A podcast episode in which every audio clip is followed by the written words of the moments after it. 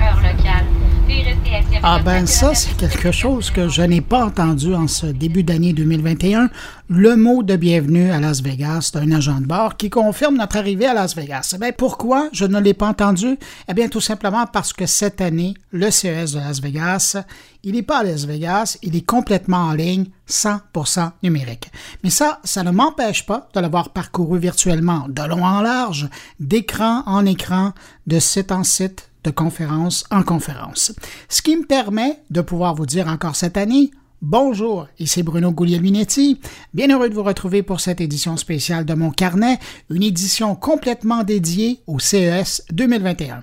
Au menu de cette émission, eh ben, on va rejoindre à Paris les journalistes techno Jérôme Colombin et François Sorel pour voir avec eux leur bilan de cette édition virtuelle. On va revenir à Montréal pour parler avec le journaliste Maxime Johnson, qui a couvert lui aussi l'édition en ligne, et il a même d'ailleurs publié un article dans l'actualité sur le sujet. Ensuite, on ira parler des grandes tendances chez Samsung pour 2021 avec François Desrosiers, Monsieur Samsung Canada. On retournera en France rejoindre Marc-Lionel Gâteau, le fondateur du village francophone. Cette rencontre internationale qui se tient généralement à Las Vegas pendant le CES et qui, cette année, elle aussi, s'est transformée, s'est réinventée pour offrir une très belle vitrine technologique de la francophonie. Et pour terminer, je vais vous présenter trois entreprises, dont deux que j'ai revues, iRide et OVA, et une que j'ai découvert, Ding Bongo. Toutes trois étaient présentes virtuellement au CES cette année. Alors voilà pour le sommaire, on y va. Alors, pour remettre tout ça dans le contexte, ben, je vous rappelle que le CES, c'est une grande foire mondiale de l'électronique. Ça existe depuis 1967 et à l'époque, la première édition du CES s'est tenue à New York. Elle proposait 250 exposants et 17 500 personnes avaient franchi les portes de la rencontre. L'an dernier, la dernière version réelle à Las Vegas, ben, l'édition 2020 proposait 4419 exposants et plus de 171 000 personnes y sont passées. Et si vous vous demandez à quoi ça ressemble la taille de cette exposition, j'ai fait mes calculs et c'est environ l'équivalent de 50 terrains de football mis côte à côte. Alors imaginez repenser ça et en faire un événement en ligne Beau casse-tête. Finalement, l'édition en ligne de cette année qui vient de se terminer, elle aura accueilli, selon les derniers chiffres, tout près de 2000 exposants, dont 700 nouvelles entreprises, et elle aura aussi offert plus de 100 heures de conférences. On n'a pas encore le nombre de participants à l'événement, mais euh, c'est certain que ça devrait être au minimum le double d'une édition physique. Et la bonne nouvelle de cette édition en ligne, c'est qu'il est possible encore il sera encore possible jusqu'au 15 février prochain de revoir tout le contenu qui était disponible au CES cette semaine. Alors, pour casser la glace, on retrouve dans les studios de BFM Business à Paris mes amis et collègues François Sorel et Jérôme Colombin. Bonjour, messieurs. Bonjour, Monsieur Bruno. Bonjour, Bruno. Et bonne année. Ben, bonne année à vous aussi. Euh, c'est bizarre, hein, je vous retrouve sur euh, votre plateau de télé. Euh, normalement, vous seriez devant moi, on se serait vraiment serré la main. Mais bon, qu'est-ce qu'on peut dire? Le CES, c'est ce qu'il est cette année. Hein. Mais si je vous pose la question à vous, le CES cette année, c'était une bonne édition? Oula! Ouais. Quel, quel CES? Ah, tu sais, euh, alors, je, bon, je commence, hein, Jérôme, mais c'est vrai que le CES avec Jérôme, ça fait quoi? Ça fait 10 ans qu'on se fait le CES à Las Vegas. Ah, plus que ça, là. Plus que ça? Ah, ouais, Tu sais quoi? On, est tellement vieux maintenant qu'on oublie les dates. C'est terrible, c'est horrible. Non, bref, ça fait un moment et euh, on, avait ce rituel parce que c'était devenu un rituel. Les fêtes de fin d'année se terminaient. Euh, on préparait notre, notre, notre valise, on partait au CES, on s'installait, on humait l'ambiance du CES, on installait nos studios télé, nos, nos micros de radio. Et là, euh, comment te dire, c'est triste. Hein. je veux dire, on va pas chipoter, on va pas tourner autour du pot. C'est triste. Euh, Mais c'est qu'on perd euh, tous nos repères, c'est ça la fin. Exactement. Et puis on est connecté sans, sans l'être vraiment parce que on suit des, des, présentations par visio où on peut même pas poser une question, même pas mhm. lever le doigt. On subit des présentations qui se suivent les unes après les autres. Franchement, ce CES, euh, bon, écoute, il a le mérite d'exister, mais ça ne sera pas mon CES préféré, vraiment. Hein. Non, mais c'est vrai, je crois que la, frustration euh, est partagée, alors pas que par nous d'ailleurs, hein, par euh, beaucoup de journalistes, beaucoup de professionnels. alors, il y a cette version numérique du CES. ce qui est amusant d'abord, c'est Las Vegas en ce moment. Tu as posté, Bruno, des photos sur Twitter oh, qui sont terribles. On voit ces grandes salles c'est le désert, c'est incroyable. Et quand on sait que le CES, alors si on parle business, parce que Mathieu, maintenant je suis sur BFM Business, donc euh, je suis voilà, mais ça doit être terrible pour Las Vegas de se priver de ses revenus. Il y avait plus de 100 000 personnes qui venaient chaque année au CES de Las Vegas. Écoute, François, c'est euh, presque 300 millions de dollars en moins qu'ils n'auront pas cette semaine. C'est incroyable. Alors, ça, incroyable. Fait, ça fait des économies pour les, pour les entreprises, en revanche. Hein. Euh, ça fait des billets d'avion en moins, des chambres d'hôtel en moins, etc., euh, etc. Mais des acheteurs en moins, des journalistes en moins qui parleront leurs produits aussi. Eh, bien sûr. Mais je crois que bon, c'est quand même euh, pas mal de la part de Gary Shapiro d'avoir essayé malgré tout de créer un événement. Et dans ce qu'on voit, je parle notamment de cette plateforme CES en ligne là. Je ne sais pas ce que vous en pensez vous, mais je trouve qu'il y a du bon et du moins bon. Il y a des belles choses, il y a des belles production vidéo, il y a l'esprit est bien, mais il y a quand même un côté euh, très austère, euh, très euh, froid, pas évident de s'y retrouver. Moi, j'aurais bien aimé avoir l'équivalent d'une déambulation dans des allées où on découvre avec un masque de VR, des trucs comme ça. Par exemple, oui, des choses un peu fun. Et alors là, c'est fait par Microsoft, mais on a l'impression qu'ils ont fait ça, mais c'est ils auraient fait un, truc pour le ministère des Finances, ça aurait été pareil, quoi. oh non, le ministère des Finances. Non, mais c'est vrai que c'est pas c'est vrai qu'on voit que le CES a fait quelques, quelques, en tout cas le CTA qui organise ce CES a fait des efforts pour organiser quelque chose, mais c'est vrai que l'outil n'est pas très innovant. Je suis d'accord, c'est là où je te, je te, rejoins. Les replays sont pas tout de suite disponibles. Enfin, il y a des trucs euh, qui, Ça marche bien. Il n'y a jamais de problème de connexion. Tout est démarre à l'heure et tout, mais c'est pas fun. Oui. Ça, manque de, Et puis tu sais, Bruno, moi, moi, ce qui manque, et je pense que Jérôme aussi, c'est que euh, dans le rush du CES où on préparait toutes nos émissions pour, pour faire vivre aussi, c'est un peu notre passion, notre raison d'être, c'est de faire vivre ce, rendez-vous à, toute notre audience qui le regrette. Hein. On reçoit plein de messages de, de, de, spectateurs, d'auditeurs qui, qui, regrettent le fait que le CES ne soit pas comme d'habitude. Mais au-delà de ça, on se baladait dans les allées. Jérôme partait. Euh, aller voir les équipementiers chinois. les pendant ce temps, François allait dans les buffets, dans les restaurants. non, mais on se parle. Salaud. Non, t'es un enfoiré. Alors que c'est l'inverse. C'est ça qui est horrible. Ah, avant que ça tourne mal, moi, je vais vous amener sur un autre sujet. Là, parce que je sens que vous allez prendre. Non, non, non, mais c'est vrai que voilà, on allait voir les startups, etc. Et là, euh, bah voilà, on n'a pas cette liberté de se balader, de serrer la pince à un ingénieur qui est là, qui essaie de nous convaincre avec une, une toute nouvelle innovation. On se fait moins agressé par les attachés de presse. Ah, ça, c'est sûr. Hein, il y a cet avantage.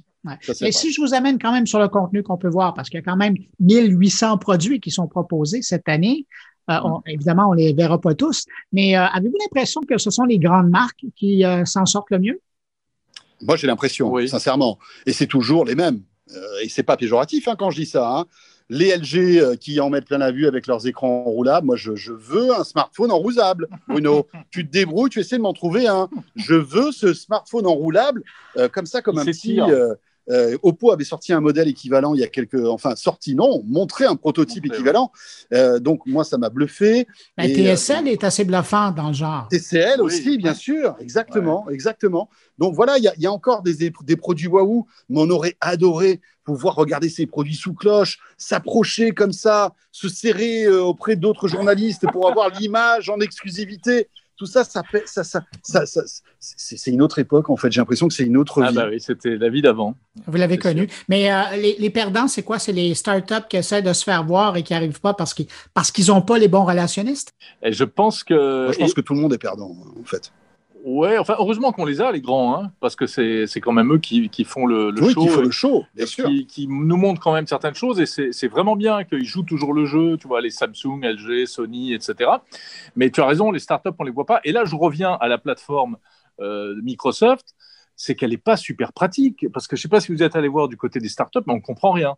On a le nom de la startup, un logo et c'est tout. Ouais. Tu sais pas ce qu'ils font. donc, comme il y en a des centaines, on va pas toutes se les, se les faire les unes après les autres. Et c'est très difficile de, découvrir des produits, d'être attiré par des nouveautés. Mais c'est étonnant parce qu'on se rend compte que finalement, le CES, qui est un, le rendez-vous qui prône la technologie, qui prône le futur, c'est le rendez-vous aussi le plus humain sans doute. Parce que c'est ça le paradoxe. Quand, quand, tu, quand tu euh, croises un chef produit ou un autre journaliste qui va échanger avec toi parce qu'il t'a dit regarde le stand, mmh. allez 26, machin, on a vu un truc génial, vas-y, on rencontre quelqu'un, on échange, on se rend compte que finalement la tech sans l'humain, bah, c'est bidon, quoi. Il n'y a pas d'autre mot. I agree, exactement. mais, quand même, si je vous demandais qu'est-ce qui retient, mis à part l'interface, on comprend, puis l'expérience, mais s'il y a quelque chose que vous retenez de cette édition-là, c'est quoi? Hein, chaque année, on se dit, il y a, tel thème qui ressort, euh, mis à part le téléphone euh, déroulant que François va avoir, là, qu'est-ce qui retient votre attention? Moi, j'aime bien les efforts soutenus euh, des Coréens en matière de robots ça fait plusieurs années qu'ils essayent de nous proposer des robots. Alors, il y avait les robots climatiseurs ou purificateurs d'air qui se promènent, etc. Il y avait les robots euh, destinés aux hôtels pour porter les bagages. Et là, euh, Samsung a montré un robot avec, avec un bras articulé. Alors, moi, j'ai un, j'ai une fascination pour les bras articulés de eh robots. Oui, Bot Andy.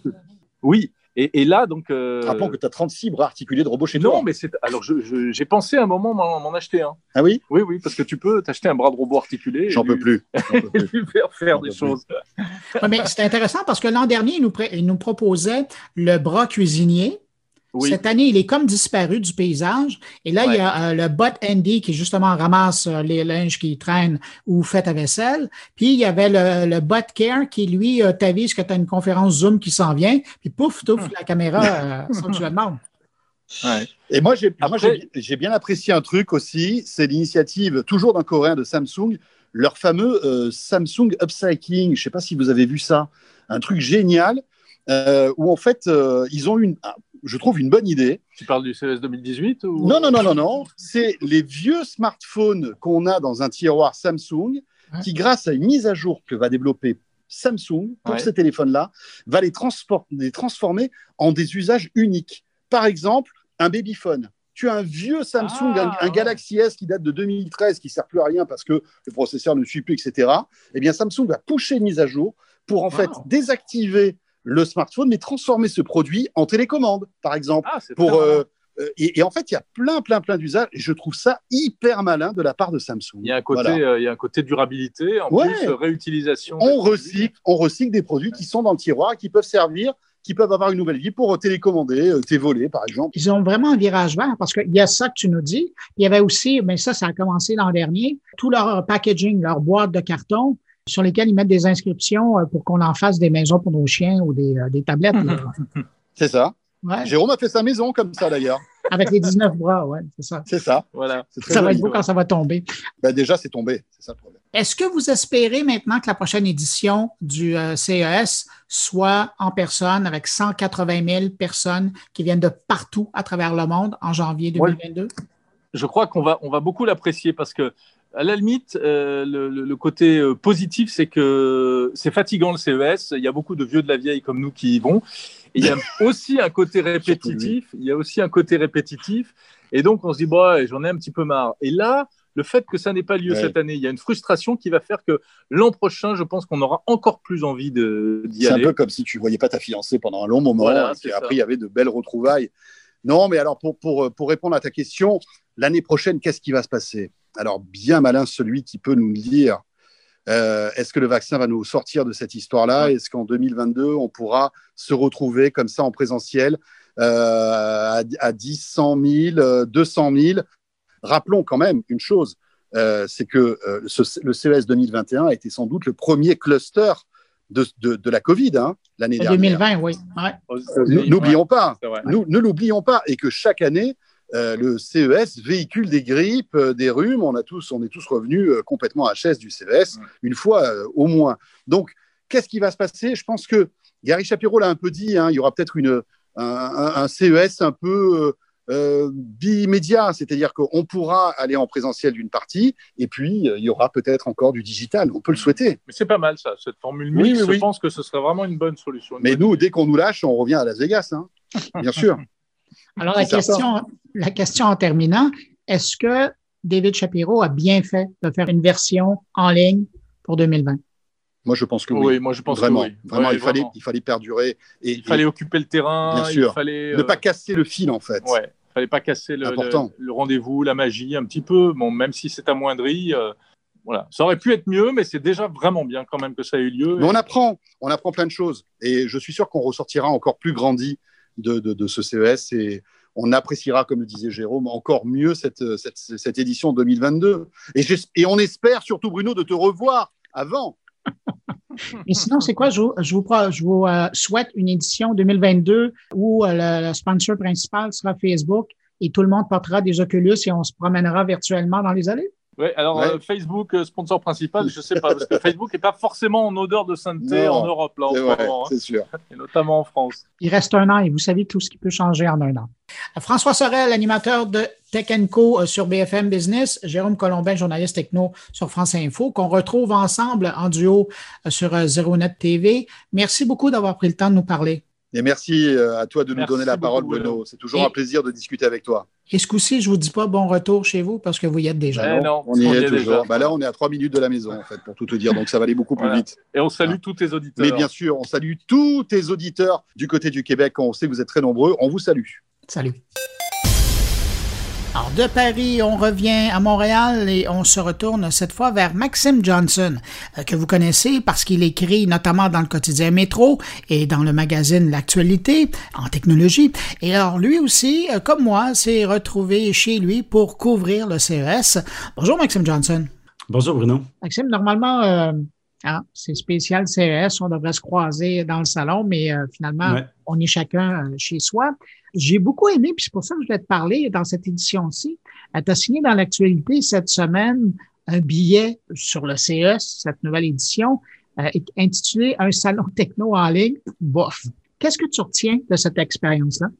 Tout d'abord, je suis un, gros amateur du CES. Donc, je sais qu'il y a beaucoup de gens qui, euh, qui chialent contre le salon, comme lorsqu'on est là, euh, qui, se sentent un peu forcés d'être là. Moi, c'est vraiment tout le contraire. C'est une façon de commencer mon année, c'est une façon euh, de passer du bon temps. Je me sens comme un enfant dans un magasin de jouets. Euh, c'est quelque chose que j'adore. Euh, le CES en ligne, pour moi, a un petit peu un petit peu enlevé cette expérience-là, là, si on veut. parce que pour moi, ça n'a pas du tout, ce n'est pas du tout la même chose, même qu'en fait, mon, donc là, mon, mon titre, c'est euh, un salon techno en ligne bof, euh, mais mon premier titre, c'était euh, Ceci n'est pas un CS, parce que c'est autre chose. Donc, c'est. parce que dans les faits, tu, sais, tu y vas depuis des années comme moi, et en partant comme journaliste qui le suit, on perd nos repères.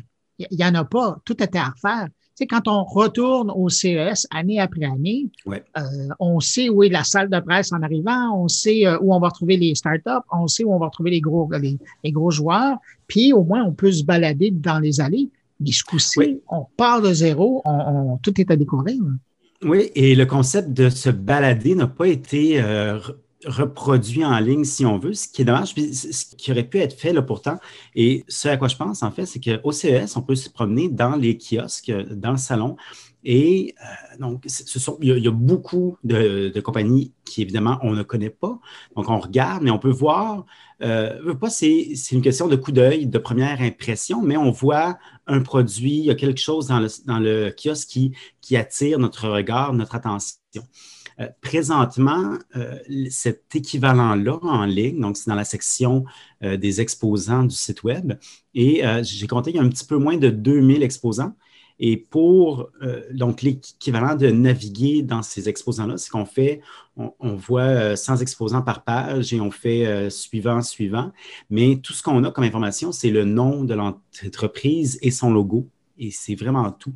Alors, on clique sur ceux qu'on connaît, on clique sur ceux euh, que le nom nous, fait penser à quelque chose. Donc, on se dit, ah, ben, ça, c'est peut-être euh, euh, une, compagnie qui fait de l'audio, peut-être que, que ça m'intéresse, peut-être qu'eux, ils font des masques. Le malheur, c'est qu'on voit qu'il y a beaucoup de noms qui n'ont rien à voir avec le produit. Non, c'est ça, c'est ça. Mais donc, et, et ça, ça n'a pas été, cet aspect-là, l'aspect découverte n'a pas été transplanté là, dans la version en ligne. Je, me posais la question, je serais curieux de t'entendre là-dessus. Je me disais que comme c'est la presse spécialisée, la presse techno, en tout cas, du moins une grosse partie là, qui, qui se déplace pour aller là-bas, pourquoi pas avoir pensé pour les journalistes, les influenceurs, les podcasters, de leur permettre de porter un casque Oculus et d'aller se promener dedans virtuellement où on aurait pu aller voir, parce qu'il y a des maintenant qui existent sur Oculus, qui ont été reproduits, où il est possible de voir des expositions, des choses. Est-ce que c'est le genre de type d'expérience que toi, tu aurais aimé avoir dans cette version du CES en ligne? Alors, j'y pensais aussi. Je me suis dit, c'est comme une, occasion un petit peu ratée. Cela dit, j'ai été sur le site hier, de, le microsite de LG pour le CES, qui a une espèce d'interface, euh, donc pas par Oculus, pas, par, euh, pas en réalité virtuelle, mais euh, une espèce de une espèce d'interface 3D. Cette immersif 3D. Ouais, et, et c'était, c'était vraiment désagréable et c'était, c'était une nuisance. Donc, c'était pas intéressant. Et je crois, faudrait essayer euh, l'événement en, en, réalité virtuelle. Je, mais je crois que ce serait ce serait peut-être risqué. Ce, qui aurait, ce qui aurait été possible de faire, c'est que toutes les compagnies qui ont un lien avec la réalité virtuelle auraient pu s'organiser une espèce de petit, pas un salon parallèle, mais un, petit événement parallèle, oui. Euh, comme il y en a là, déjà, on a euh, Pepcom, euh, euh, Showstoppers et tout, qui ont des, des, événements parallèles. on aurait pu avoir un truc pour la réalité virtuelle comme ça, avec seulement les, les plus motivés, si on veut. Donc, oui, ça, aurait été intéressant, mais je, me pose la question si ça aurait été efficace, par exemple. Mais, je serais prêt à faire l'expérience, ça, c'est certain. Alors, pour quelqu'un comme toi qui, euh, justement, apprécie le CES, est-ce que euh, cette édition en ligne, c'est une déception. Quand tu regardes dans, l'ensemble, est-ce que c'est une déception? est-ce qu'on aurait dû passer outre cette édition-là puis attendre l'édition 2022? C'est une bonne question. Je, vais répondre pour, le, pour les journalistes, là, pour le journalisme, euh, parce qu'évidemment, les, les, gens d'affaires, c'est une autre. Euh, c'est une autre réflexion. Euh, pour les journalistes, moi, je suis quand même content que ça ait eu lieu. j'ai quand même eu l'occasion de faire quelques découvertes. J'ai quand même eu, même si j'ai beaucoup moins consacré de temps au CES que normalement, j'ai quand même euh, je me suis quand même prévu des heures cette semaine pour ça. J'ai quand même fait des, articles là-dessus. Donc, ça a, eu un certain intérêt. Ça n'arrive pas à la cheville du vrai événement, mais euh, j'ai quand même vu un intérêt personnellement. Cela dit, pour revenir aux, euh, aux événements parallèles, c'est les petits événements parallèles qui m'ont le plus intéressé plus que le gros CES lui-même, parce que c'est là que je trouvais que c'était plus, efficace un peu pour les médias. J'ai aimé aussi la journée de, presse. Donc, il y avait, euh, je sais pas, une vingtaine de conférences, quelque chose comme ça. Donc, ça, j'ai trouvé ça. Je trouvais que tout était, bien serré. C'était 30 minutes par présentation. C'était au même endroit. Euh, on pouvait les regarder en différé. Donc, ça, c'était quand même, assez efficace. ça ressemblait à, à, la vraie journée de presse où quand on est dans une conférence avec 500 euh, personnes et qu'on regarde au loin, bon, entre regarder ça dans une salle ou regarder ça euh, chez soi, il y a l'énergie qui n'est pas la même, mais on n'essaye pas plus les produits, on ne les touche pas plus, donc c'est pas, ça ne fait pas une grosse différence pour cette partie-là. c'est drôle que tu dises ça parce que je suis retombé cette semaine, d'ailleurs, je l'ai publié sur Twitter, une photo où on est avant, on est dans une salle, on est avant l'événement et tu vois tous les journalistes qui regardent leur, téléphone aller chercher, pour préparer leur journée, mais pour aller chercher d'autres informations. Puis cette photo-là, j'ai publié en disant, ben, cette année, ils ne regardent pas leur téléphone, ils regardent un écran qui est plus grand, mais ils regardent la même affaire.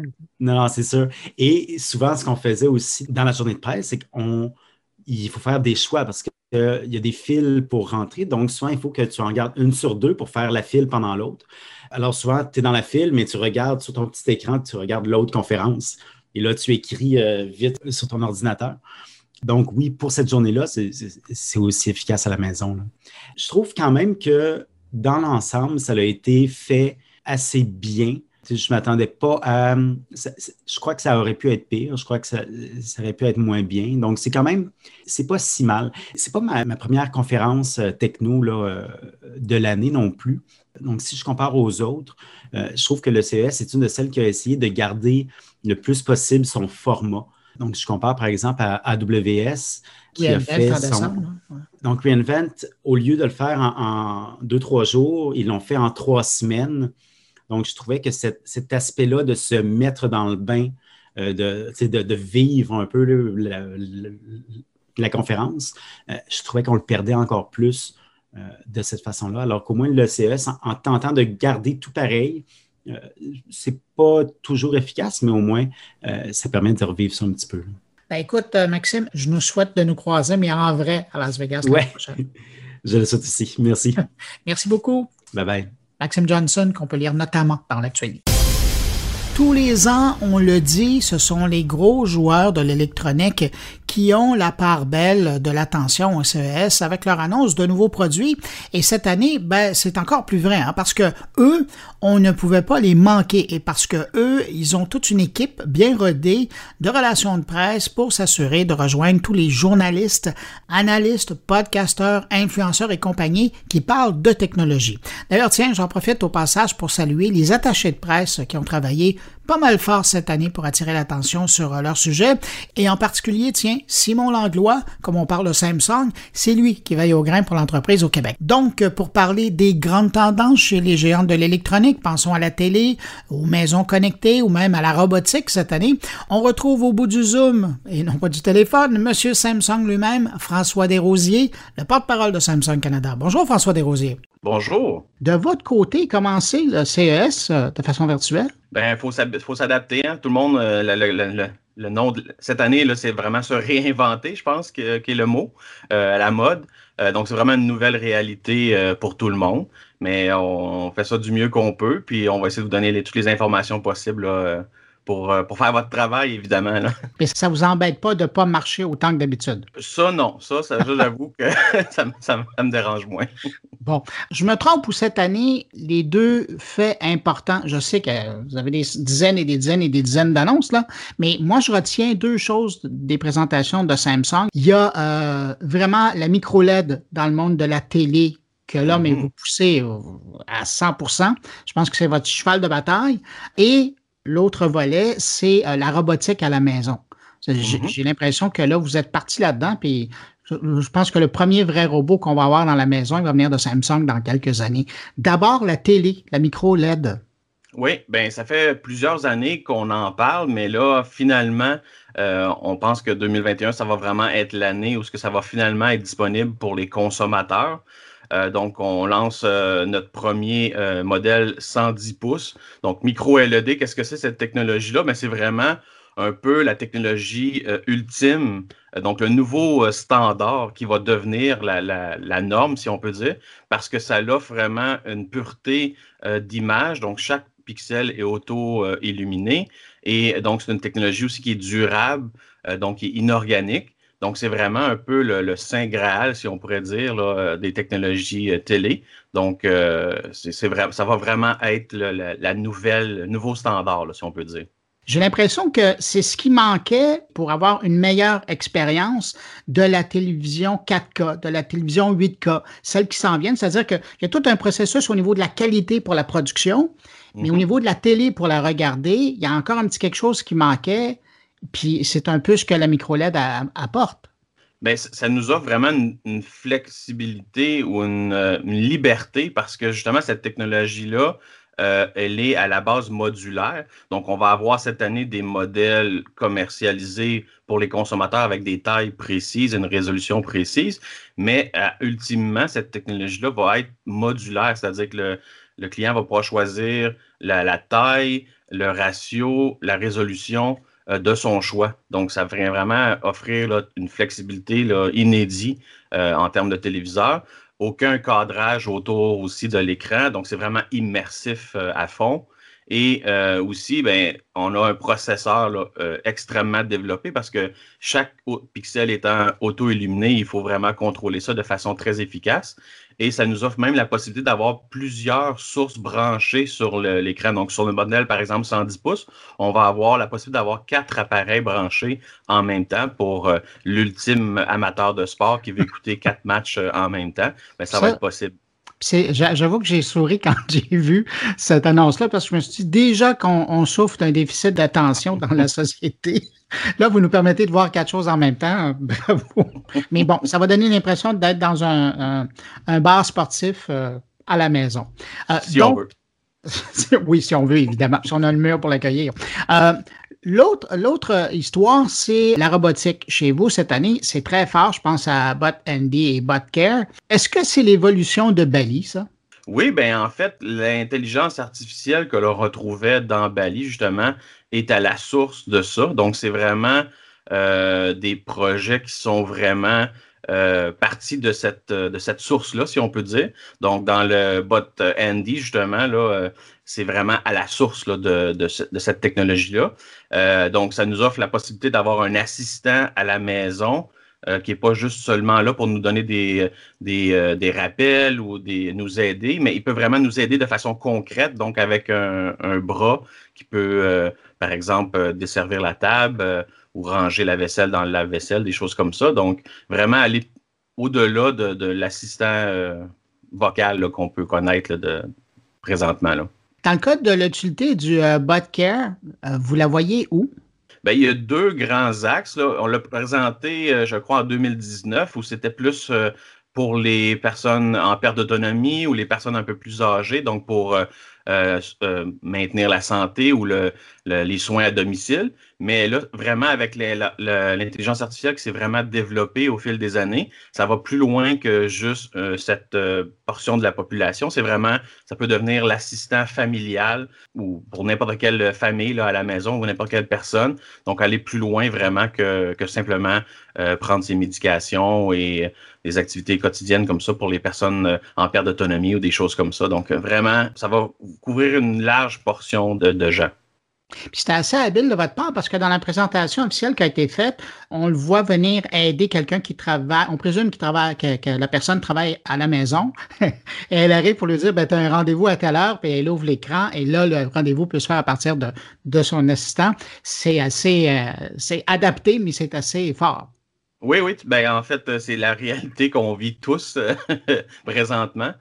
donc, évidemment, dans plusieurs facettes de, notre vie quotidienne, ça va pouvoir euh, nous aider pour vraiment. Le but, c'est vraiment de personnaliser l'expérience aussi avec les besoins du consommateur. Donc, les gens ont des besoins spécifiques, ça va pouvoir s'adresser à peu importe leur, leur, leur personnalisation. Donc, ça, c'est vraiment important et cher pour nous aussi. C'est améliorer vraiment la qualité de vie dans la vie quotidienne. Donc, euh, ça aussi, c'est des choses, tous nos produits à la base, c'est ce qu'on essaie de faire. L'autre aspect, je verrais dans cette, euh, dans cette façon de penser-là, c'est aussi que la technologie aide à une meilleure vie, dans le fond. C'est vraiment les trois points clés là, euh, à la source de, de, notre vision un peu pour l'avenir.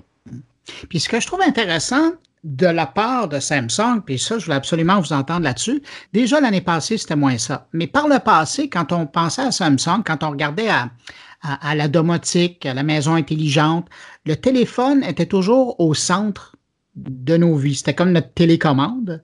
Puis à partir d'un certain moment, probablement avec l'apparition de Bixby, les objets sont devenus plus intelligents et le téléphone a comme pris sa place. C'est un centre de communication, de divertissement. La télé est aussi un centre de divertissement, mais les objets eux-mêmes deviennent intelligents par eux-mêmes. Donc, à partir de 2020, à partir de 2021, là, on sent que les objets sont, autonomes dans la maison, même s'ils sont bien connectés entre eux. Là. Oui, ben en fait, on a un, très, très large éventail de produits euh, chez Samsung. Donc, c'est un peu ce qui fait notre, force, là, vraiment, euh, comme manufacturier. On vend aussi euh, si je ne me trompe pas, les statistiques, c'est plus de 500 millions d'appareils par année, plus de 500 millions d'appareils par année dans le monde. Donc, euh, c'est beaucoup, beaucoup de, produits année après année. Donc, ce n'est pas uniquement de la mobilité, comme vous le dites. Euh, l'intelligence artificielle, c'est un autre une grande division très, très importante. On a sept centres de recherche en intelligence artificielle, dont une ici même à Montréal et à Toronto aussi. Donc, euh, c'est un, axe très important. Vous avez parlé de Bixby. Bixby, c'est un peu euh, l'appareil ou le, système d'exploitation, si on peut dire, de notre intelligence artificielle. Donc, euh, c'est drôle, pendant que je parle son nom, ça vient de sonner sur mon téléphone qui était juste à côté. donc, évidemment, l'intelligence artificielle, ça regroupe tous nos produits et c'est plus simplement, comme vous dites, la mobilité, c'est l'Internet des objets, évidemment, la maison intelligente mais qui nous suit, peu importe où on se trouve avec tous nos différents produits là, qui, dans, notre vie quotidienne finalement. Bon, en, terminant, évidemment, je vais prendre des nouvelles de mon ami Bali. Hein, mm-hmm je vous en parlais, vous avez fait un clin d'œil aussi à, cette petite boule jaune. Euh, qu'est-ce qui est arrivé avec lui? Est-ce qu'il a été euh, mis à la retraite ou est-ce que vous pensez toujours le, sortir? Bien, comme je vous disais, euh, l'intelligence qu'on retrouvait dans Bali a continué d'évoluer et ça devient la source vraiment de, de, l'intelligence artificielle qui se retrouve dans nos, dans nos produits qu'on a présentés dans notre conférence de presse. Euh, mais euh, on est encore en train de développer euh, ces produits-là. Et qui sait, un jour, on aura peut-être son grand frère qui viendra nous voir. donc, on espère avoir des nouvelles très bientôt là-dessus. J'ai malheureusement pas de détails concrets spécifiquement à, Bali. si un jour vous le croisez dans un laboratoire, vous le saluez de ma part. Je, l'ai vraiment trouvé, trouvé très cute quand je l'ai vu. bon, ben, vous allez le faire des jaloux, dont moi. François Rosier, porte-parole de Samsung Canada, c'était un plaisir de vous retrouver cette année, même virtuellement, de prendre de, vos nouvelles comme ça. Plaisir pour moi également, en espérant vous voir en présentiel euh, très bientôt. Merci. Au revoir. Au revoir. Je le disais tout à l'heure euh, en présentant les sujets, à Las Vegas, pendant la tenue du CES, il y a plein d'activités, de rencontres professionnelles qui sont proposées euh, en parallèle et depuis quelques années, il y avait maintenant le village francophone, une sorte de vitrine pour les parlants français de venir montrer aux autres francophones d'ailleurs dans le monde qui sont de passage à Vegas euh, ce qu'ils font. Et de ces rencontres, ben, il y a beaucoup de partenariats qui sont nés un peu partout sur la planète. Alors cette année, les gens du village francophone, ben, ils ont dû se réinventer inventé en ligne, eux aussi, et ça a donné un vaste réseau de diffusion en direct sur le web pendant trois jours. À c'est probablement quelque chose comme six heures de contenu qu'ils ont fait chaque jour en allant rencontrer des francophones partout sur la planète pour que ces gens-là puissent faire voir leur savoir-faire. C'était vraiment intéressant à suivre et encore là, la bonne nouvelle, c'est que cette vingtaine d'heures euh, qui a été produite, ben, elle est toujours disponible en ligne. Vous pourrez aller voir ça. Alors, pour parler de son CES, de son village francophone, on va rejoindre Marc-Lionel Gâteau, le fondateur du village francophone. Bonjour Marc-Lionel. Bonjour Bruno, merci de m'inviter euh, comme euh, souvent et c'est vraiment un plaisir d'être euh, d'être avec vous. Marc Lionel, je veux absolument vous féliciter pour le travail que vous avez fait, qui est toujours d'ailleurs disponible sur notamment Village francophone, mais aussi sur YouTube, si les gens sont abonnés sur YouTube, de voir ce que vous avez fait pendant trois jours. Écoutez, vous avez fait votre CES à vous pendant trois jours avec la francophonie. Oui, alors, alors oui, merci de m'attribuer, je dirais, le, vous, mais le, vous, je le mettrai vraiment au sens au, sens du collectif, hein, de, toutes ces énergies. Euh. nous, cette francophonie, on la vit finalement souvent dans notre propre région, dans notre propre ville. Ben là, on l'a vécu en version, en bon français, en version king size, comme disent les anglo-saxons, en version grand angle on, avait voilà 19 pays, 39 régions, et, puis voilà. Et puis quand on s'est connecté avec euh, les francophones, je ne sais pas moi, de, de l'Arizona, les francophones du Manitoba. Alors moi, j'ignorais qu'à Winnipeg, hein, pardonnez-moi, c'est l'Européen francophone qui vous parle. J'ignorais qu'à Winnipeg, il y avait un dynamisme économique au travers des communautés francophones. Donc on se découvre, on se révèle ça crée une énergie, ça donne une envie qui est extraordinaire. Et donc, c'est ça. Et pendant euh, tous ces trois jours-là, vous vous êtes vraiment promené un peu partout pour euh, donner les couleurs de, de, la francophonie à travers la planète, là. Alors ça, c'est la magie du digital, encore en gros mot, mais le digital, on connaît tous. Mais en plus de cette couche où tout le monde pouvait se connecter, c'est vrai que le fait d'avoir ouvert des, des, studios qui ont euh, inventé leurs propres événements régionaux, euh, qui ont mobilisé leurs talents, alors certainement euh, sur des phases un peu locales, et puis à certains moments se connecter avec eux pour leur donner une, une dimension internationale, ben, c'est vrai que là, on, commence à la découvrir. Et c'est vrai que quand on parle de technologie et que certains nous disent, ben, nous, on est dans les îles, si la technologie n'est pas là, on va disparaître, quand d'autres vous disent bah, nous en Afrique on n'a pas de moyens, nous notre priorité c'est la sécurité pour qu'on kidnappe pas les gens. Enfin, c'est des problématiques qui, vues de nos regards d'Américains francophones ou d'Européens francophones, on se la découvre. Mais on se la découvre aussi avec une énorme envie, toute cette énergie, tous ces jeunes.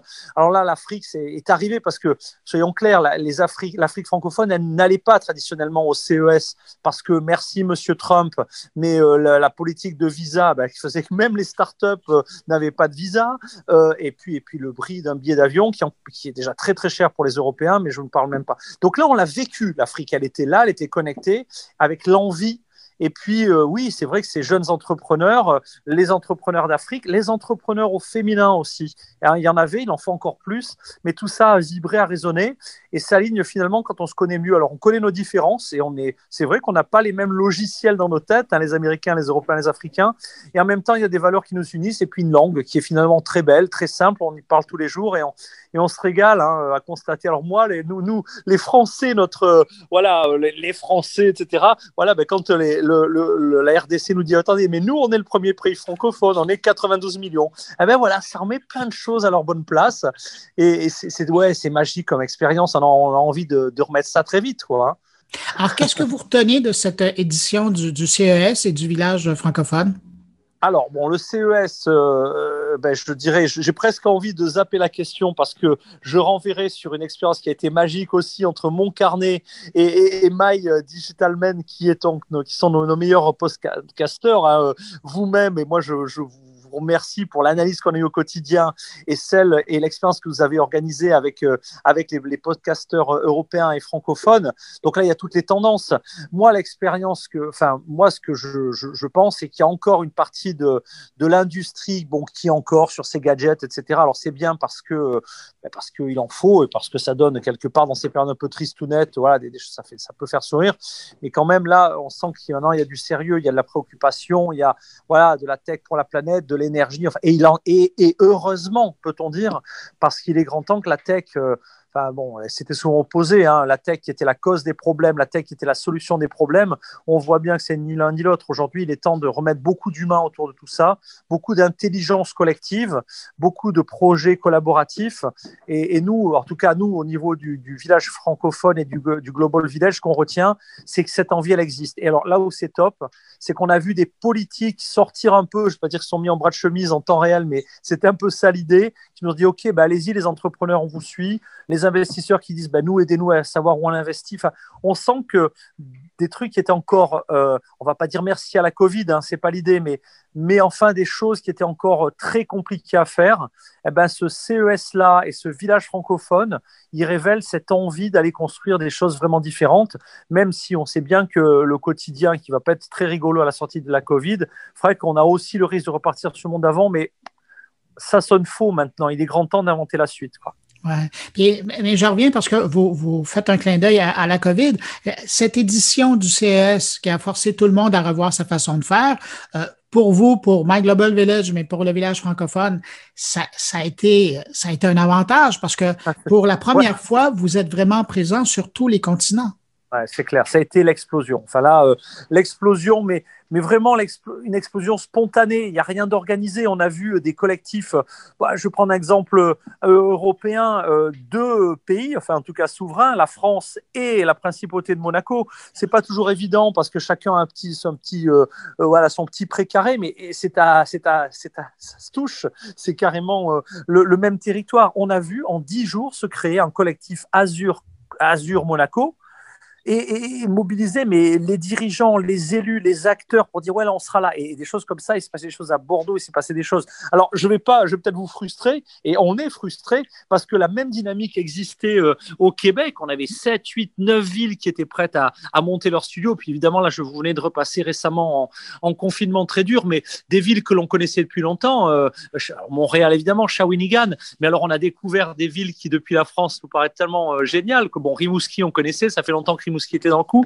Mais par contre, ben voilà, euh, la ville d'Amos, euh, et puis des, noms incroyables, euh, Rivière-au-Renard, les îles de la Madeleine, enfin, des territoires qui ont besoin de s'inventer un futur en se connectant et qui ont, vont, c'est sûr, trouver leurs homologues dans d'autres pays francophones pour développer vraiment une pensée collective et utiliser le meilleur de la technologie. Quoi. Je me trompe ou à quelque part, cette édition-ci du village francophone, c'est probablement la plus réussie parce que vous avez réussi à, à amener tous ces gens-là, un grand nombre qui ont pu euh, se parler et s'entendre? Eh ben, en tout cas, oui. Non, enfin, ça, sans, sans hésiter, c'est la plus réussie. Alors, j'hésite à répondre parce qu'évidemment, les rencontres physiques, on en a tous besoin. C'est vrai que, en fait, ce qui s'est passé avec cette rencontre digitale et figitale, c'est qu'on a finalement capitalisé sur tous ces tiers de confiance, toute cette confiance qui s'était créée, mais sur lequel, disons les choses honnêtement, on bricolait, on se recherchait euh, tous. Euh, et puis là, bah oui, euh, on est à distance, on a tous avancé, je pense aussi dans nos têtes. Et puis on a vu arriver des cousins africains, des, territoires qui n'étaient pas là, qui se sont dit bon bah là on y va, ça suffit. Et ouais, c'était vraiment, c'était grand, mais au sens, à, tous les sens du terme. C'était grand. Après, évidemment, si on regarde la technique, on a fait quelque chose qui ressemblait. C'était pas encore de la télé, c'était plus du zoom, c'était à mi-chemin entre les deux. Donc il y a mille domaine pour faire évoluer le concept. Mais j'ai presque envie de dire que c'est pas le sujet. Le sujet, c'est que c'est, je, enfin, en fait, on comprend que nous, c'est le chevaux de bataille. Aujourd'hui, les enjeux, il y en a plus que deux. C'est l'hyper local comment moi, sur mon territoire, comment moi-même déjà, on va pas faire du Spinoza euh, digital, mais un peu quand même, hein, euh, euh, comment je me change moi-même, comment j'agis sur mon territoire, et puis à l'autre bout, l'international, comment en deux clics on se connecte. Évidemment, pour que ça marche, il faut des tiers de confiance. Donc le label Village francophone, c'est un réseau de confiance, mais avec tous les acteurs, hein, les territoires, les investisseurs, les entrepreneurs, les acteurs de la société civile. Et, je dois vous remercier les, les médias, les podcasts, tous les acteurs qui ont quelque chose à jouer, on a vraiment le sentiment qu'ils ont joué le jeu et s'ils ne sont pas encore avec nous, qu'ils vont le faire parce qu'on a des signaux euh, super intéressants. Donc oui, là-dessus, c'était la plus belle édition, euh, sans aucune hésitation. Marc Lionel, avant de vous laisser aller, parce que là, je vous prends vraiment, vous, vous terminez la, diffusion de la dernière journée. Puis merci de me permettre de vous parler à, cette heure-ci. Euh, c'est quoi la suite pour le village francophone? Alors la suite, elle est intense aussi parce qu'on s'est dit, on s'est décomplexé. Comme bon, ben, maintenant on s'est dit ras-le-bol de ce virus. Donc ras-le-bol de ce virus concrètement, on s'est dit bon, maintenant on se met en résilience totale. C'est ce qui s'est passé au Québec. On avait des studios connectés, on pensait en confinement, on est passé en digital et le jour où ça réouvre, on se retrouvera. On s'est dit, eh ben alors quitte à, être en résilience, lâchons-nous. Et c'est pas le CES plus un deuxième événement ou pour se retrouver dans l'année. On en a pris 11. On a pris les 11 plus gros événements pour chacun de nos collectifs sectoriels puisqu'on on réfléchit parfois tous ensemble au CES, à Vivatech ou dans des événements, et parfois on réfléchit sur un domaine. Et du coup, eh ben, 11 événements dans l'année en Europe. Aux États-Unis, on attend que les cousins africains nous donnent aussi leurs grands événements euh, euh, d'innovation. On y sera. Et donc, euh, ben, le prochain, alors là, c'est encore en Amérique, hein, cher cousin francophone. Ça va jouer, habituellement, ça joue à Austin, Texas. C'est le South by Southwest, qui est un grand rendez-vous. Alors là où la créativité, le digital, les arts se mélangent. évidemment, nos collectifs dans ces domaines domaine hein, mais aussi entertainment, pour parler en bon français, euh, euh, seront au rendez-vous. Et ben, je sais pas, Bruno, si vous y serez, mais si vous y êtes comme d'habitude, euh, pour mon carnet, pour Bruno, ben, vous êtes chez vous. Pour vos auditeurs aussi, moi, je fais partie depuis ma, ma, mon petit quartier parisien des, des auditeurs de mon carnet et on a hâte de se retrouver. J'espère que vous serez des nôtres. Pas invité comme ça, oui. Ah, Marc-Lionel Gâteau, merci infiniment pour ces trois jours où on a entendu euh, la francophonie et on a entendu aussi euh, parler de la francophonie dans le cadre de My Global Village qui présentait euh, un peu le, porte-voix au, reste de la planète de ce que la francophonie fait. Merci d'avoir fait ça. Et puis, sinon, moi, j'invite les gens qui nous écoutent et qui ont peut-être raté des moments ou qui n'ont pas du tout vu d'aller faire un tour sur, évidemment, le site web du village francophone, mais aussi sur la chaîne sur YouTube. Il y a toute la programmation y est. C'est 6-7 heures par jour. C'est formidable ce que vous avez fait. Et puis, ben, je pense que là, je peux vous souhaiter une bonne année 2021, mais aussi du repos, là, un peu. Ah oui, là, le week-end, je pense qu'il sera extrêmement paisible. Un grand, grand merci pour, bah, pour votre soutien également et, et pour les auditeurs, euh, franchement, euh, euh, de, de, mon carnet, je vous dis, vous avez du bol, vous êtes gâtés. Bruno, il fait un travail de fou. On est jaloux en Europe et franchement, à très vite. Merci. Marc-Lionel Gâteau, merci. À bientôt. Revoir. Maintenant, je vous propose de rencontrer trois entreprises qui ont fait virtuellement le CS cette année. Trois entreprises, trois produits et trois expériences différentes. On commence par l'entreprise québécoise OVA, euh, OVA, qui propose Stellar X, un outil de création de contenu de réalité virtuelle, de réalité augmentée, mais pour les non-programmeurs. Eux, ils sont rendus à leur sixième édition du CS cette année. Alors, rencontre avec Harold Dumur, le fondateur et président de OVA. Harold Dumur, bonjour. Bonjour, bonjour non. Comment ça a été, c'est votre sixième CES euh, chez vous, ça a été comment cette édition-là pour vous? Euh, je mentirais si je dirais que ça a été pareil qu'en présentiel, donc euh, complètement différent. D'habitude, dans ma semaine est bloquée à 100% pour le CES parce que il y a beaucoup de rencontres qui sont faites par hasard et ces rencontres qui sont effectuées par hasard amènent souvent beaucoup plus que des rencontres qui avaient été prévues. Donc, c'est ça la différence, je dirais, c'est extrêmement programmé. Donc, il faut suivre la programmation en ligne et essayer de rencontrer des gens en envoyant des messages à travers la plateforme. Ah, c'est une expérience à 180 degrés euh, différente. Mais diriez-vous que, mis à part le côté aléatoire des rencontres, euh, est-ce que la qualité des gens qui vous contactent est, peut-être meilleure parce que ces gens-là, vous cherchez vraiment? Euh, je pense que la qualité des gens qui, me contactent, qui prennent le temps à travers le CS, c'est des gens avec qui je parlais déjà avant.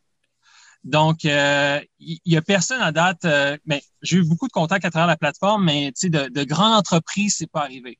Donc, on va dire un Samsung ou un LG ou un Walmart. Ça, c'est ceux qui tombaient par hasard sur vous d'habitude au CS. Oui, oui, j'ai eu des, j'ai eu beaucoup de chance au CS dans les premières éditions parce que c'est ça, ça fait ma, ça, fait ma sixième année donc de participation. Mes premières années ont commencé euh, de façon euh, vraiment chanceuse pour répéter, c'est-à-dire j'étais euh, dans le boot de Dell, les ordinateurs Dell et Alienware. Ça, ça aide. Ça a aidé énormément. Comme positionnement, là. Trafic, j'avais du trafic. Euh, puis j'étais le seul qui n'était pas chez Dell. Puis j'ai, j'ai aucune idée comment ça arrivé parce que tout le monde fait des contacts à froid, mais qui se fait choisir à la fin? Fait que qu'on m'ait choisi, c'était quelque chose. Euh, encore aujourd'hui, je suis surpris. Pour deux années de suite, en plus. Donc là, là, c'est sûr que ça, ça n'arrive pas à cause que je suis pas là. Pour les gens qui vous ont contacté, est-ce que vous pensez que c'est sérieux? Il y, a des, il y a des leads qui sont intéressants? Oui, oui, oui, oui c'est certain. Donc, euh, mis à part le fait que c'est pas des grandes, euh, des grandes compagnies, euh, ça reste des gens intéressants, des compagnies intéressantes, des compagnies que je connaissais pas. Euh, des compagnies internationales qui sont en dehors des États-Unis, bien souvent, des pays nordiques qui sont très forts pour tout ce qui est réalité virtuelle et augmentée, et aussi pour le jeu vidéo. Hein faut, faut savoir qu'ils sont plongés dans le noir euh, pas mal une bonne partie de, de, leur vie. Donc, euh, j'imagine le jeu vidéo est un bon échappatoire. Donc, il y a beaucoup de gens bons là-dedans. parce que c'est mon équation. Mais oui, euh, des gens qui font des, des, objets 3D m'ont contacté, ce qui est très important pour nous. Donc, ça, c'est des, des, des, pistes là, que je vais continuer à explorer après CS. Pour les partenaires. Je vais quand même en profiter puisque je vous ai pour prendre des nouvelles de Stellar X. Ça en est rendu où? Parce que ça fait un moment là, que ça existe. Oui, ben ça fait sept ans qu'on travaille sur le projet. C'était lancé officiellement euh, en janvier de l'an dernier. Euh, on, a, eu une énorme traction euh, à cause de, ce qui se passe. c'est comme un peu Voldemort, on n'ose plus le nommer. Puis, donc, on a eu plus de, que 5000 téléchargements sans faire vraiment de publicité. Donc, notre StellarX, c'est un outil de, création de contenu 3D pour non professionnels, non programmeurs, qui permet à M. Antoine de créer des environnements de réalité virtuelle augmentée, un peu comme à la meilleure d'un bloc Lego permet de communiquer de façon spatiale hein, parce qu'on est des êtres euh, spatiaux. Et la, la COVID, finalement, a permis de démocratiser ou d'évangéliser plus rapidement euh, ces nouveaux paradigmes. Dans votre cas, euh, ce qu'on a vécu depuis les derniers mois, ça vous a aidé? Oui, effectivement. Côté affaires, ça n'a pas du tout nuit. c'est un, univers alternatif en l'univers euh, virtuel. Donc, euh, on vit dans un univers alternatif en ce moment. Le métavers, qui est l'univers des mondes virtuels, a, eu un regain. Puis, je parle pas juste pour nous. Hein. on l'a vu avec les concerts virtuels, justement les jeux vidéo. Euh, le succès de Zoom. Le succès de Zoom. Qui était presque quelque chose de, de, de, de, privé, en tout cas de très peu connu avant. Et là, maintenant, ben, ça, bientôt, on va le mettre dans la ligne des GAFAM. Là, ça continue. Oui, non, je suis d'accord. À quoi ressemblent les, mois qui s'en viennent? Sachant qu'il y a un regain d'intérêt pour votre outil, il y a eu le CES. Oui. Ben, ben, pour faire justement un lien avec le CES, hein, le CES, c'est quoi qu'on trouve là-bas? C'est une convergence des technologies. Euh, on peut tout voir. On peut voir, oui, de la réalité virtuelle augmentée, de la 5G, euh, l'intelligence artificielle, euh, la blockchain, hein, que le Bitcoin est revenu une, presque une monnaie de refuge là, récemment avec le, tweet d'Elon Musk qui, qui, poussait vers, vers là. On a vu des records de montée jusqu'à 50 000 dollars pour le Bitcoin. Fait que pour nous, hein, c'est vraiment de se concentrer euh, sur cette convergence-là, mais pour l'entreprise. C'est-à-dire, de mon côté, en tout cas, je crois fortement en l'avenir de la 5G et le pouvoir de la 5G pour venir démocratiser les technologies qui sont hautement euh, énergivores du côté de la data. Je ne sais mm-hmm. pas si c'est un bon lien, là, mais ça demande énormément de données en transférer des environnements euh, totalement digitalisés. On appelle ça des jumeaux euh, digitaux. Et euh, ces, ces jumeaux-là, ben, c'est beaucoup plus qu'un simple vidéo Netflix. Fait que moi, je crois qu'au lieu que les gens aient à télécharger un logiciel et de l'avoir sur leur disque dur ou sur leur téléphone portable, de pouvoir juste le streamer, donc de pouvoir le lire en direct et que ça soit hautement interactif, qu'on puisse interagir avec ces environnements-là, ça, ça va venir nous aider et c'est là-dessus que qu'on se focus présentement.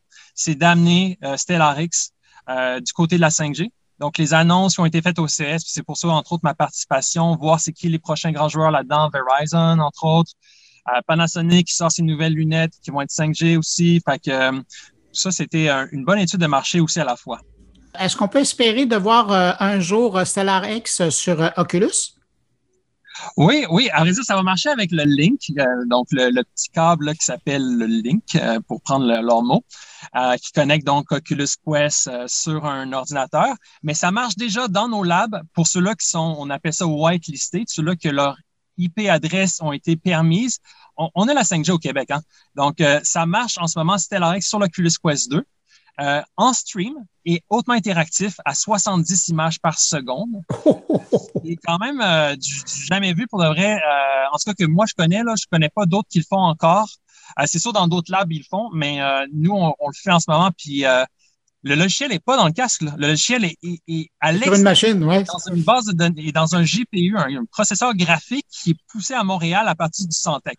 Donc, ça, euh, ça, on le fait. Donc, oui, sur l'Oculus, mais encore, il reste, il reste ces petits points-là euh, à dire de plus. Il faut être sur la 5G. bon, ben, Harold, on va vous suivre. Merci beaucoup d'avoir pris le temps euh, dans votre journée occupée. Je, vous prends, vous êtes dans votre voiture, là. merci d'avoir pris le temps de répondre à mes questions. Merci, merci beaucoup pour tout. Puis euh, ben, bon CS virtuel pour la suite des choses. Puis euh, bonne suite d'année. merci Harold. Harold Dumur, qui est fondateur et président de OVA. Maintenant, on se tourne vers une entreprise française qui fabrique une application qui fait carrément décrocher les enfants des écrans. Rien de moins. Euh, vous voyez le défi, hein? Je ne vous en dis pas plus. L'application, c'est Dibongo et je me suis entretenu avec Emmanuel Gras, la PDG et cofondatrice de Dibongo. Dibongo, donc ce sont des histoires donc pour les enfants de 4 à 8 ans, donc qui vont proposer d'aider euh, un petit explorateur d'univers, donc euh, Edgar, dans ses aventures. Donc ça commence sur écran et très rapidement, donc pour aider Edgar, l'enfant va devoir quitter l'écran et faire appel à son imagination. D'où est venue l'idée de créer euh, un outil comme ça qui amène l'enfant de l'écran au livre? Oui, alors euh, on est deux associés en fait euh, dans l'équipe. Et euh, donc on a été baignés par nos par l'imaginaire de nos frères et sœurs. Et on a vu en grandissant un petit peu, en étant babysitter ou animateur en, colonie de vacances ou encore scout et guide de France que le comportement des, des enfants va changer devant l'écran. Et on trouvait ça dommage parce qu'ils perdent leur imagination, un petit peu leur débrouillardise. Et on s'est dit bah mince, le numérique aujourd'hui il est omniprésent, les enfants doivent bah, doivent vivre intelligemment avec, donc on peut, on, les cherche pas forcément à les éloigner, euh, pas du tout.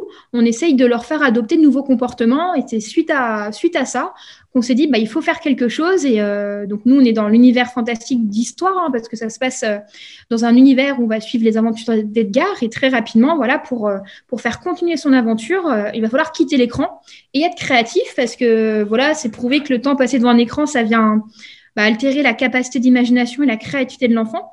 Et nous, en fait, on a voulu montrer que c'était possible d'éveiller sa créativité à travers un usage bah, différent du numérique. Alors, je présume que dans toutes vos étapes, vous avez eu à mettre euh, l'expérience dans les mains des enfants. Qu'est-ce qu'ils vous disent?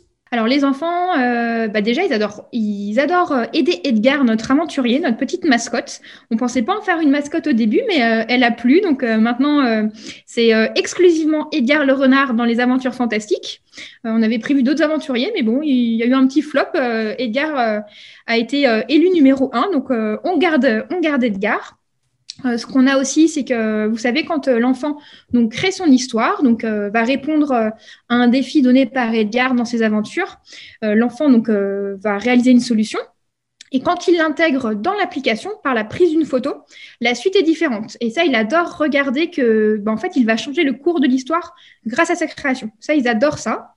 Et aussi, les enfants, ils aiment beaucoup euh, quand l'enfant euh, a répondu à un défi.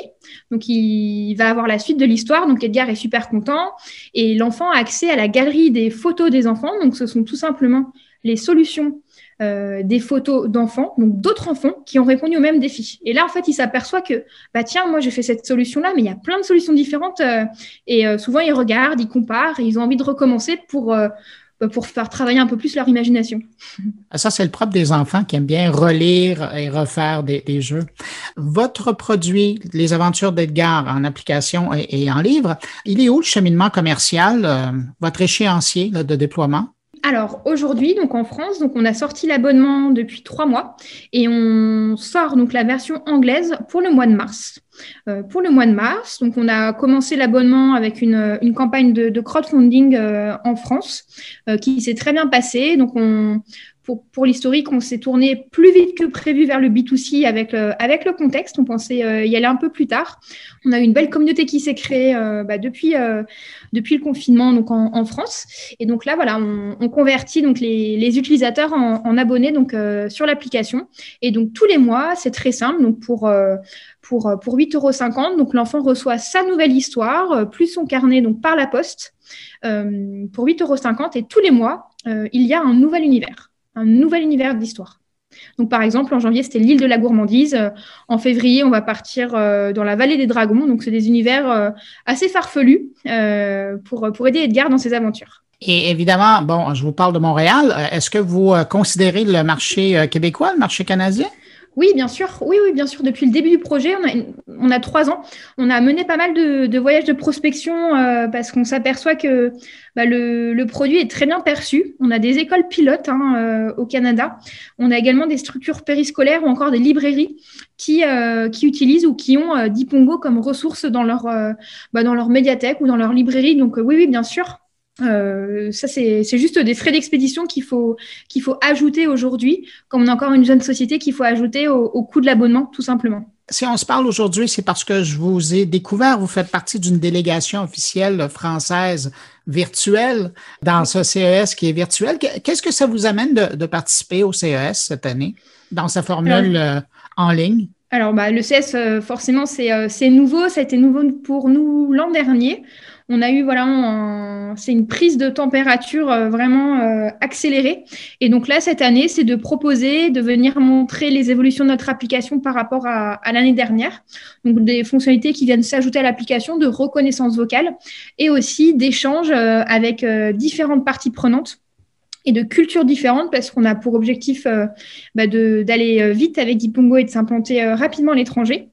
L'an dernier, on a également euh, eu l'occasion de commencer la distribution en s'apercevant que l'identité graphique, euh, on vendait des box créatives il y a encore un an, plaisait beaucoup. Donc, on n'était pas à même l'an dernier de pouvoir proposer ces box à l'étranger.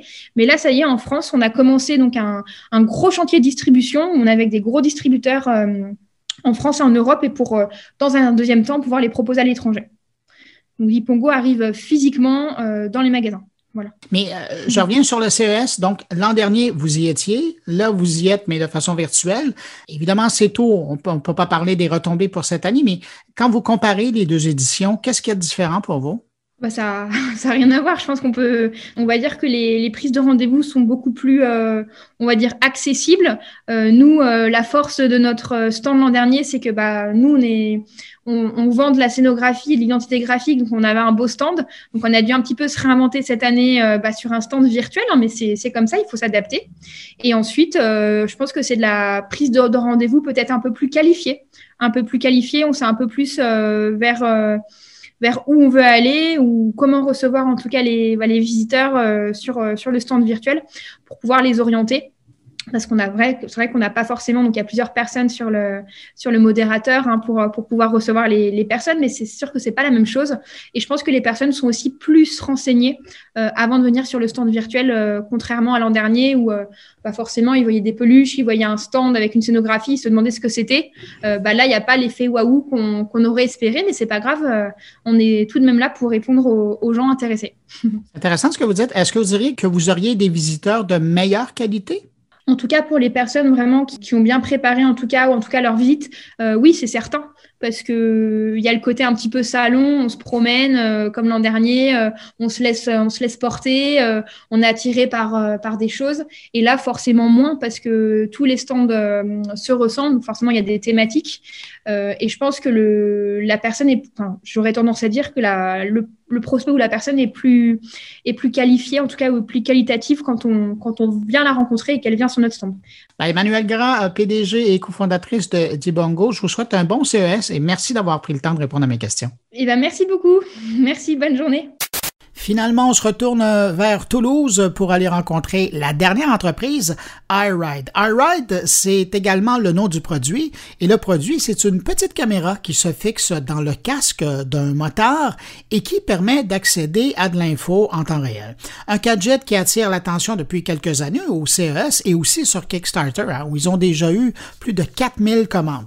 Alors, cette année, ils étaient de retour au CES et c'est là que j'ai rencontré Romain Duflo, le fondateur et PDG de iRide. Romain Duflo, bonjour. Bonjour.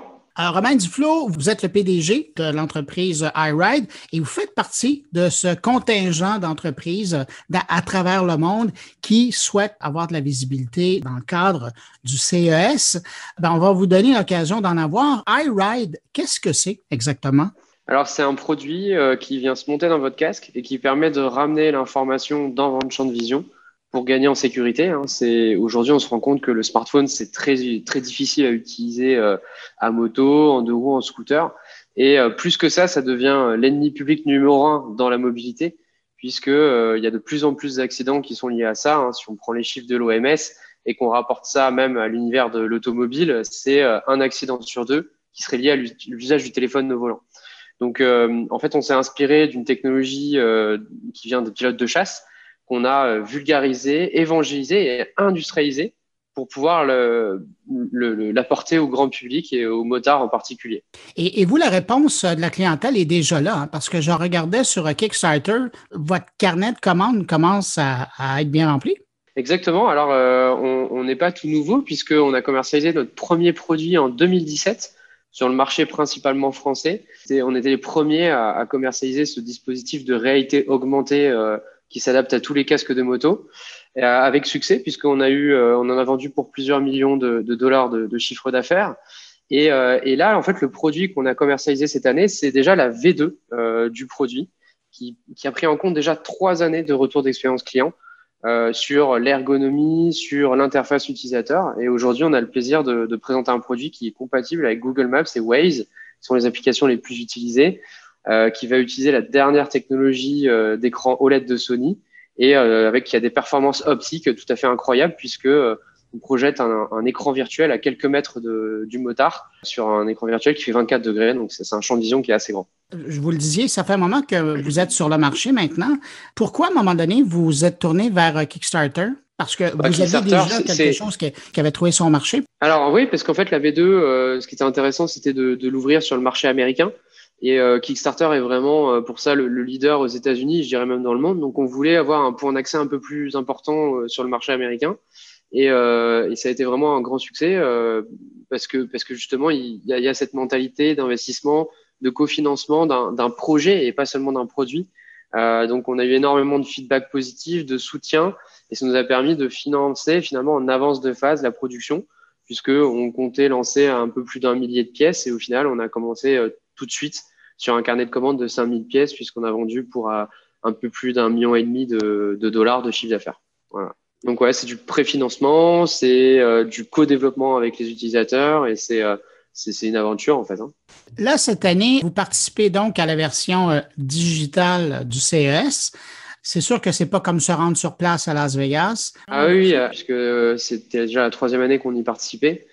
Donc donc c'est vrai que c'est le CES c'est top. Hein. Nous ça nous a ramené beaucoup de clients, de, de qualification clients aussi, de consolidation de relations commerciales et de veille technologique. Euh, J'anticipe peut-être la question suivante, mais euh, qu'est-ce qu'on attendrait du CES digital? Je sais pas. Euh, je, je, pense que ça va être intéressant de voir comment les gens participent, s'ils participent déjà. Je pense que ça laisse peut-être un petit peu moins de place à l'aspect humain, parce que quand on est en face à face, il y a plein de choses qui passent beaucoup mieux. Euh, ça laisse peut-être un petit peu moins de place aussi à l'opportunisme, euh, d'aller voir finalement les clients, leur dire est-ce que vous êtes disponible, est-ce qu'on peut discuter? Là, on sait tous que euh, derrière un écran, c'est un peu moins évident. Romain Duflo, je vous souhaite euh, un bon CES. Et Merci beaucoup. Euh, surtout, je vous souhaite euh, de rendre bien heureux des milliers de motards et d'utilisateurs de scooters dans les années à venir encore. Eh ben, avec grand plaisir. À bientôt. Merci. Au revoir. Romain Duflo, fondateur et PDG de iRide, qu'on rejoignait à Toulouse. Et bien voilà, c'est ainsi que se termine cette édition spéciale du CES de Mon Carnet. J'espère que vous avez apprécié. Merci à mes invités. Merci à vous d'avoir été là. On se retrouve la semaine prochaine pour une édition régulière de Mon Carnet avec toute l'équipe. Bonne semaine. Au revoir. Portez-vous bien. Une production goulielminetti.com